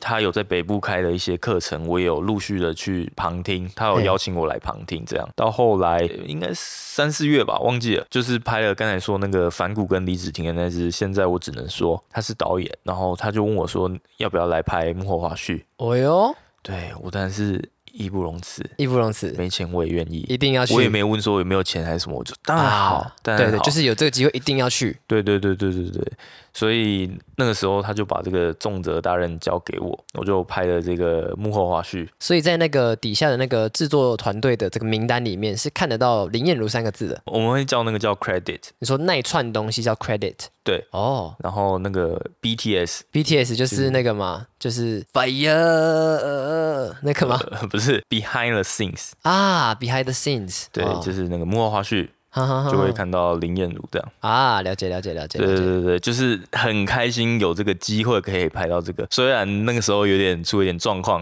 反正就是我那时候还太菜了。对然后后来拍拍完的那个素材被他被他指导了一番。啊，了解。对，了解但是我我觉得完全没问题，因为我是真的不是本科系的一个很菜鸟的去拍，所以我当然有很多东西我都还不会，还在学。然后我觉得得他对我很好，就是他也很细心的，他是一颗一颗镜头的跟我讲说这颗的问题是什么，然后我可以怎么改进。他是真的把我的素材一颗一颗叫出来，跟我约一个时间在咖啡厅说，哎、哎、我我下次跟你聊一下上次拍那个有什么问题，跟你可以跟你分享一下这样。哇靠，他是真的是很认真，算是在带着你，对不对？对对，他他不会因为说我那次 fucked up，然后就就从此不不鸟你了我了。他是跟我讲完之后，然后之后还是有陆续的找我一起工作这样。哦，那超好的欸对对对，所以我真的觉得他是我的大贵人，也是我的师傅前辈这样。，Kino 哥，Kino 哥那段时间一直跟他保持联系，然后我们也很常聊天后，我从原本想要去找公司，到后来我选择了自由接案。然后我们在业界的说法会讲说，呃，如果我们是进公司工作，我们叫 in house；In House 然后如果是自由接案者，我们叫 freelancer。啊，我就从原本想做 in house 的心态转变成，那我先做 freelancer 看看。所以算是被他影响，你才决定你要当 freelancer。是，是哎呦，对，但因为那时候刚到台北的时候，案源也不是那么稳定，也没那么多，嗯所以其实我有蛮大部分的案源是来自 Kino 介绍。或了解是他找我一起，就是有些是他直接发给我来做，有些是他找我一起跟他做。对，所以他那个时候一直到现在都是很照顾我，很就是在教导我。然后，但是到近期我们其实已经整个规模有变更大了，就是他有成立一间影像公司，然后我也哦有其他同事的，然后我们现在也都是在里面的一群人。我们现在这个团队已经越来越大了，变一个完整的公司体制了。所以等于说你现在并不是 freelancer 咯。这说起来有点复杂，我算是两个身份都有。呃，就是他如果要你 in house 的时候，你会跟他们的 case，可是你也可以独立在外面接案子。对我可以自己接我自己的案子，然后也可以做公司这边的案子。对，了解了解了解两个身份切换。OK，所以等于 Kino 哥现在已经算是你的老板了。对啊，了解了解了解。那我这边讲一个，因为你刚刚有说 Kino 嘛，他是拍温蒂漫步的《我想和你一起》对，应该算代表作了。好代表作。嗯那小弟我，我的亲弟弟也是玄耀本人。你说跟你演同志的那位，对对对，我的亲弟弟他是温蒂漫步的这个客座御用的萨克斯风手。之前看他现实动态的时候吓到，干哇，怎么我也是吓傻，对，因为前面有提到嘛，就是我弟算是在音乐才能，我觉得算是蛮出众的。对他有吹过温蒂漫步的专场，然后也有吹过利友王，然后 Wanna Sleep 魏如萱，对，然后前阵子大象体操还来找他，干所以干我弟真的是很强，你知道吗？哎对，所以那时候我人生中第一次听演唱会专场，是听一个我没听过的乐团，叫温蒂漫步。然后所以那个时候是我人生中第一次听这样音乐类型的演唱会。是然后其实，在那之前，我完全没有听过温蒂漫步的歌，我真的就是为了我弟而去的。然后进到那边之后，我们很早就去台中的 Legacy 排队了。然后 Legacy 就是没有号码的嘛，所以我们就挤挤挤挤挤到很前面，然后就是挤到一个最靠近我弟。我还问我弟说：“你在左舞台还是右舞台？我要在一个离你最近的地方帮你录影。”嗯嗯，我整场都在录我弟。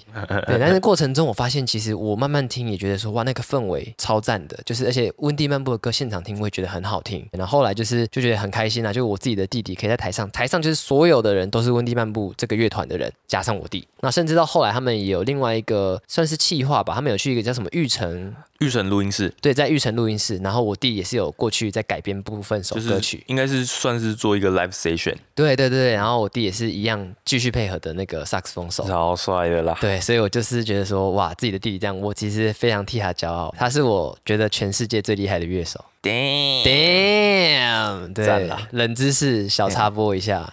单身吗？现在是单身，弟现在单身，然后在日本念书。之后回台湾的话，欢迎大家有 case 可以发给我弟，他是吹萨克斯风，爵士、流行、古典都 OK。要吹女朋友吗？很多人追，所以这个条件好的女生要把握，知道吗？我亲弟弟哥哥在这边推荐一下。之后等我弟回台湾的话，我觉得可以邀请他来上个节目。没问题。那所以我们差不多讲完两个人的事情。应该说各我们我们算是讲的巨细靡遗。对对对对对对，我们现在录音到现在应该有两个小时哦。差不多快我。们原本想说啊，我们就顺顺的稍微介绍一下各自的一些事情啊，嗯然后后面就顺着讲一下频道，就没有干，前面光是讲自己的事情就讲两个小时，太有故事了啦。太有故事了。我们都是有故事的人。如果大家还想知道什么更细的，其实可以留言直接问。对啊，我们看到都一定会。对对对，没错没错没错。对啊，如果你你说干，其实没有人想知道你们，你也可以这样子讲。哎啊，但是记得留五颗星哦，我们只会念五颗星的评论而已。对对对。那聊完各自的，那聊聊一起一起做这个频道的事。哎、其实我身边很多朋友在问说，哎，干你怎么会突然做 podcast 这样子？就是每一个人都这样子问。但是对我来讲，我们不是突然开始的，对对，就是对我来讲更不是突然，也不是我一时兴起的，是其实这件事情已经我想非常非常久的。那我们可以先讲讲看，我们当时候是怎么样开始有决定要做这个节目的。那个时候是这样的，其实我在大学毕业之前，我从来没有听过 podcast，对，所以等于说我是近两年才开始听 podcast。我完全在大学毕业前，我完全不知道 podcast 是什么东西，我也对这东西一点兴趣都没有。啊，那时候是连知道都都不知道。可能知道，但我也完全不 care。OK，就对我来说，这就是一个不是我世界的东西。OK OK，大学毕业之后，我就念的研究所，对，我是念那个中正大学行销与数位分析所，在嘉义。对，在嘉义，所以就变成说我每个礼拜开车通勤的时间变长了。那我觉得说啊，有时候听音乐会想睡觉，我想要听听别人讲话，突然想到好像有 podcast 这个东西，就开始点来听，一点下去屌了欸，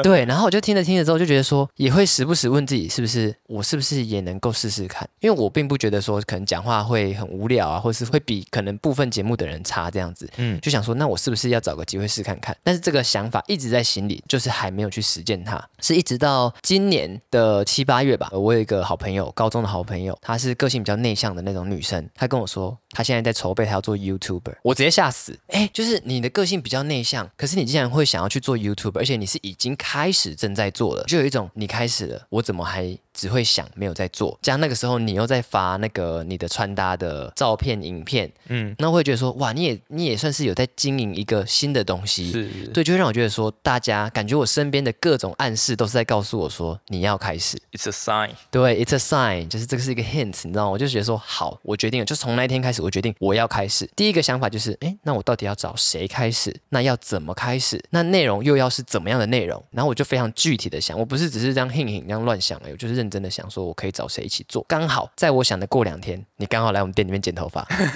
对，哎，就是真的很刚好，两天后我就遇到了你，我就跟你聊到你的那个穿搭的影片啊，这样子，然后我好像就随口一提吧，就是有问这件事情，然后你就说，哎，干，其实你也是有兴趣的，对。对对对，然后我们两个就认真聊。其实我那时候是连我们要聊什么主题，什么主题里面的什么分支的企划，我都已经想了大概了，嗯。所以你听到时候就有一个很具体的，哦，干，真的好像有搞头哎，对对对对对，然后所以我们就开始认真说，哎，要不要做，要不要做，然后我们两个就也没有想太多，就好做，对，然后才开始真的进行了，所以我们从八月中吧。对，开始决定好要做，开始筹备，就一直到现在。没错。对对对对对对，所以其实我们算是筹划了大概快两个月才发布了 EP 零。那有搞头怎么来的？那个时候我们频道名称是我们有说，哎啊，我们我们第一个要先想，一定是我们要叫什么名字嘛？对啊，很重要。对，然后频道名称我们就开始说，啊，不然各自打一些在记事本里面，嗯然后我们最后再讨论一下。然后其实最起初啊，是因为我跟我朋友有一阵子的口头禅是有点意思，然后我们就觉得说，哎、有点意思，有点意思，好像蛮屌的。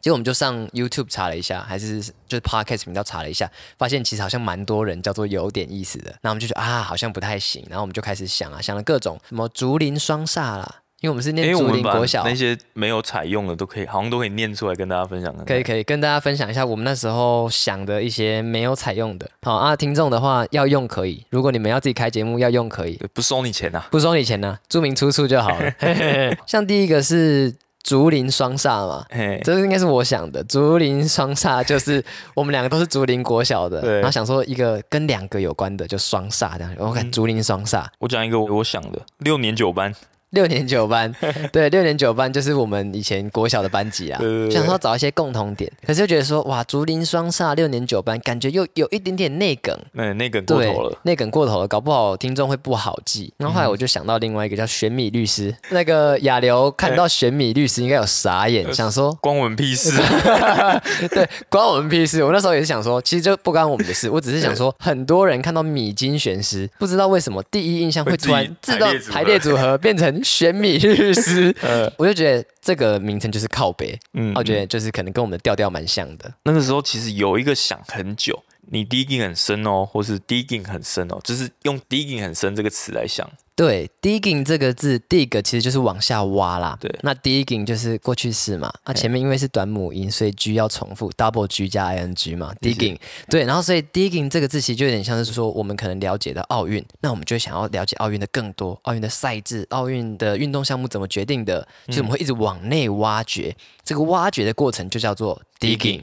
对，然后我们想说，我们聊很多话题，不是想要浅浅的聊而已，我们是想要挖掘的很深，聊得很深入，digging 很深哦。对，但又觉得说，哇，digging 很深，这个可能又有点太非主流，或许没办法跟这个大众接轨，是所以后来好像没有采用啊。对，那最后就是因为有点意思，然后另外一个是有搞头，然后有搞头也是因为我跟我身边朋友很常讲说，哎，这有没有搞头？哎，有搞吧，这有搞头吧？哎，没搞头，没搞头。哎，今天晚上练舞 OK 吗？没搞头，没搞头，就是会用有搞头、没搞头去取代有跟没有，可以不可以的回答。所以就觉得说，诶有搞头其实也还蛮不错，而且三个字还蛮好记的。对，所以最后我们一致投票决定就是用有搞头，然后那个英文的名称也可以讲一下。really something。那个时候是这个亚流是跟我说，哎、我们是不是要想一个英文的 IG 的名字啊，或是一个英文的名称？我说，哎、是要讲没有错。那时候就想了很多啊，是不是要就是直接很土炮打有搞头？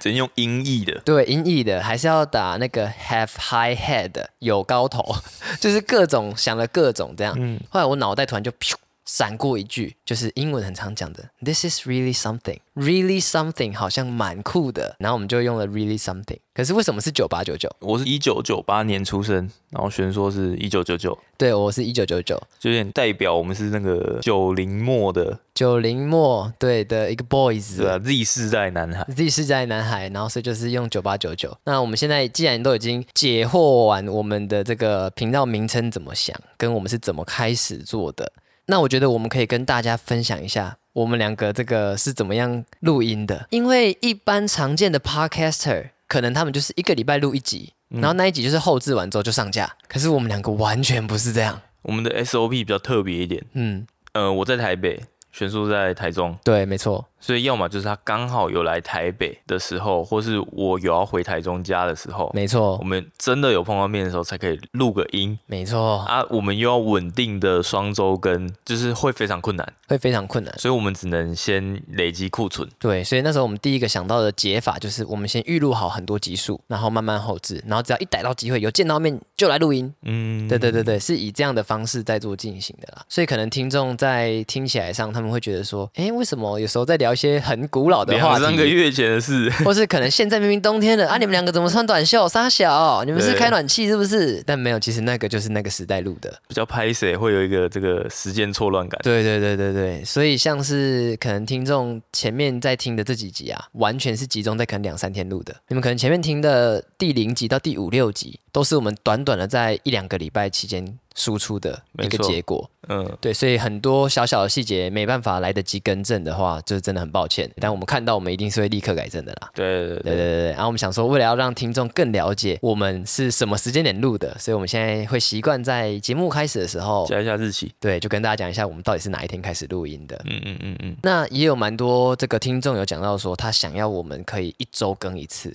对，但是其实我觉得我们刚刚应该算是有解答到了啦，因为我们各自都是还有各自的工作，对，对，因为我们不是像是台通百灵果 全职嘛，哎，对，但是如果我们要全职，对不对？也不是不行啊，可以干爹，干爹麻烦恳求赞助，我们会超级认真的。没错，对我们两个虽然看起来好像闲聊闲聊，好像没什么准备，但干其实我们事前的讨论啊，然后不管是器材、硬体、剪辑、企划内容，然后跟聊的过程，我们都一直在修正。我觉得做这个真是没有想的容易。对，一开始想说讲讲话，对啊，剪来剪去，哎呀，哎我不用运镜什么的，我架在那里耶，我就架着就好了。对，结果真的在做的时候发现，干台通真的很强，谁谁谁真的很厉害，他们聊天的节奏怎么可以这么的顺畅？Show much respect，好不好？所有的创作者，你们都辛苦了，超赞。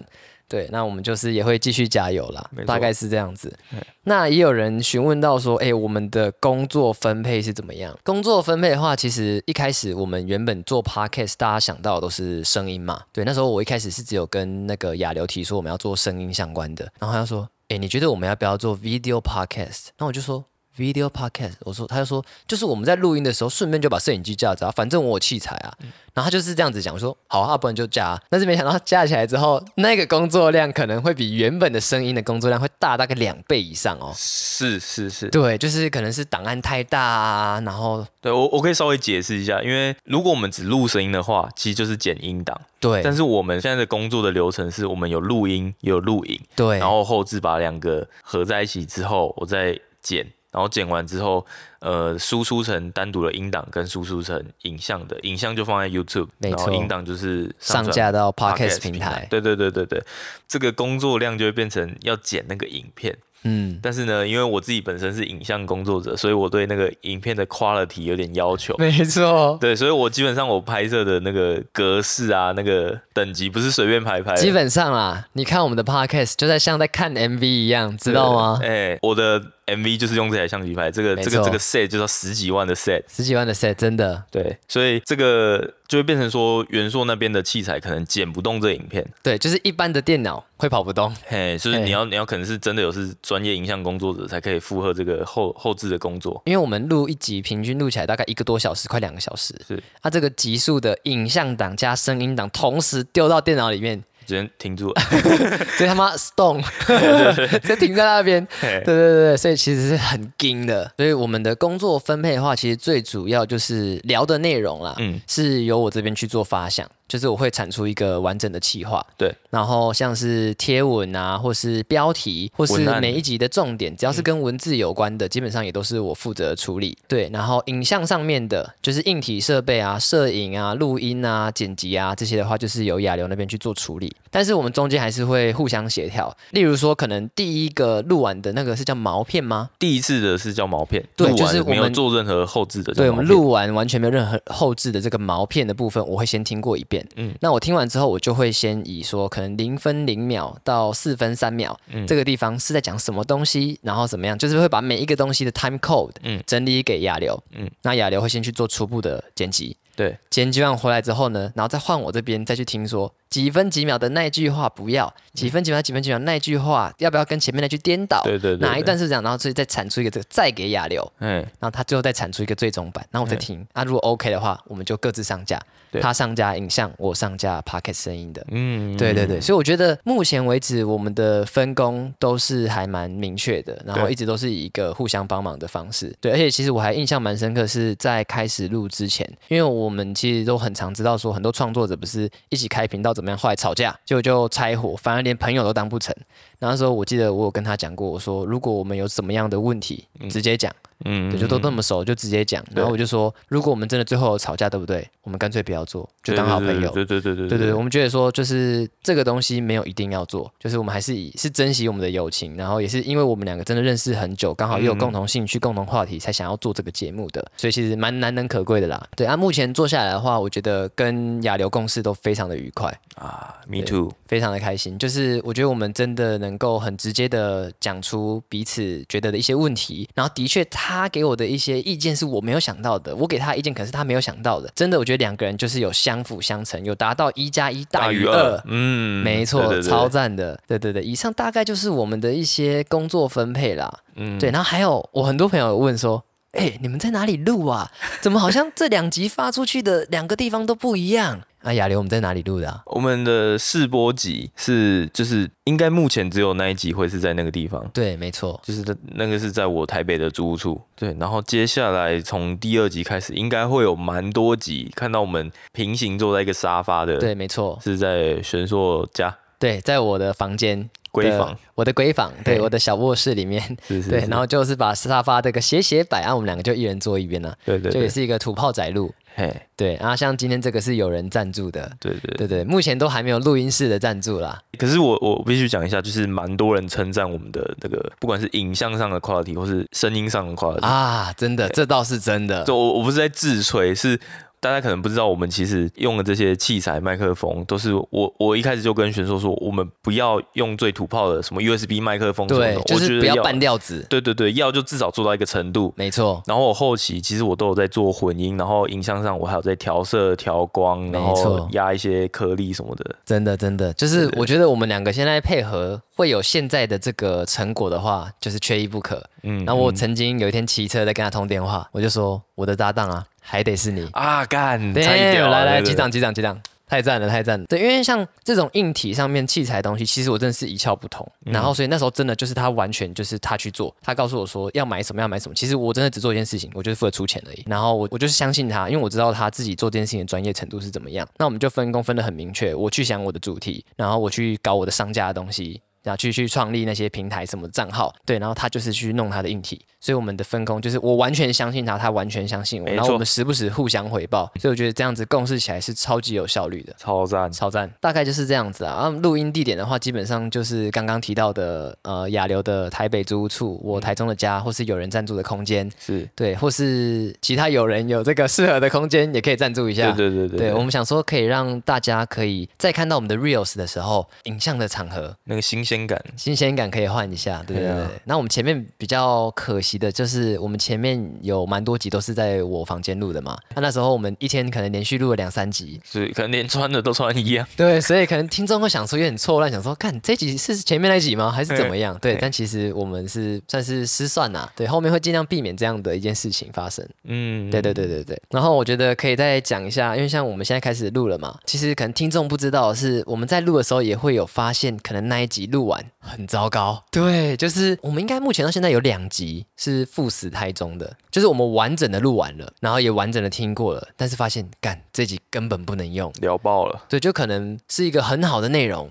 但是被我们聊得很无聊，或者是就是整集就是无聊，或者它的笑点就是少之又少，可能能够剪的集数大概十分钟，对？就根本不能够成立一集啦。对，对，所以其实录这个也是有一个风险在，就可能我们录了，但是并不代表我们录了就能够使用。然后我有跟亚流提到，就是说，其实那些不能用的集数里面，还是有好笑的东西。只是比较少。对，然后我们想说，是不是未来有机会可以产出一个那些年赴死台中的片段？哇，那肯定精彩。对对对，就是我们就把那些没有播出的集数，或是有些被我们剪掉的东西，我们觉得好笑，把它弄成一个大合集。嗯但是可能听众在听的时候就觉得有点跳痛，诶，怎么这一段在讲那个，那一段在讲那个？但是每一个就是在不同集数取过来用的。现在这边立一个 flag 啦，嗯希望之后有机会可以让听众听到这样的一个集数。可以啦。对对对对，好，我觉得今天好像聊得差不多了。还蛮爽的。我觉得内容应该是很精彩啦，不知道听众到底喜不喜欢听我们两个的事情？可以大家给多一点 feedback，让我们知道我们聊的是不是有趣的。对对对，我们就可以做你们更喜欢听的东西啦。那今天我们差不多是这样，哎，可以啦，谢谢大家今天收听有搞头。除了可以在各大平台收听我们的 podcast 外，也可以在 YouTube 搜寻有搞头，就可以看到我们的 video podcast。